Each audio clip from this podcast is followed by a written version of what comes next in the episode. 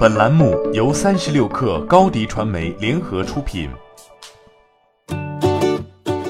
本文来自三十六氪作者吴梦起。金融科技公司平安一账通要在美股上市的消息，从六月份以来就不断登上头条。最近的消息称，平安一账通将会在十一月在美股上市，估值目前仍维持在八十亿美元左右。这也将是二零一七年十月自趣电上市以来。在美股上市最大的中概股中，估值最高的金融科技公司，但这个八十亿美元的独角兽在上市问题上多少有些无奈。平安对平安一账通的上市显然寄予了厚望。就估值而言，平安一账通在平安四大独角兽中排名第三，业务上服务金融机构，平时受到关注程度不高。但平安好医生二零一八年港股上市破发，陆金所二零一九年频频传出暴雷消息。平安医疗科技对上市保持沉默，平安一账通的表现就成了标杆。它如能顺利上市，对于平安其余独角兽的孵化和上市是一个利好消息。有鉴于在二零一八年港股上市的内地科技公司股价均表现不佳，平安一账通放弃港股 IPO，这也不能不说是经过了审慎周密的考量。从时机上来说，平安一账通在美股上市的时间并不是最好，美股走势最近几个月振幅加大。避险情绪上升，截至今年八月，有四家金融科技公司在美股上市，少于去年的七家。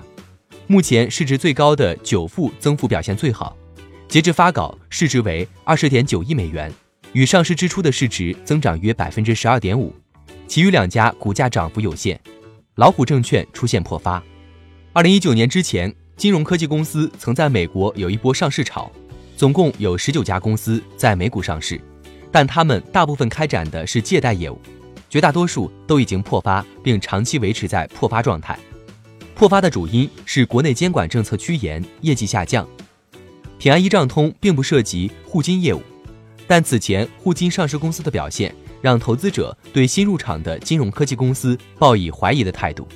另外一个影响 IPO 的因素是金融科技公司是否能够讲出一个增长的故事。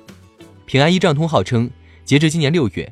向超过三千六百八十家金融机构提供服务，包括提供各种智能金融云服务和打造商业区块链平台。但这一宏大叙事并未提及平安一账通的商业模式，提供足够的增长预期。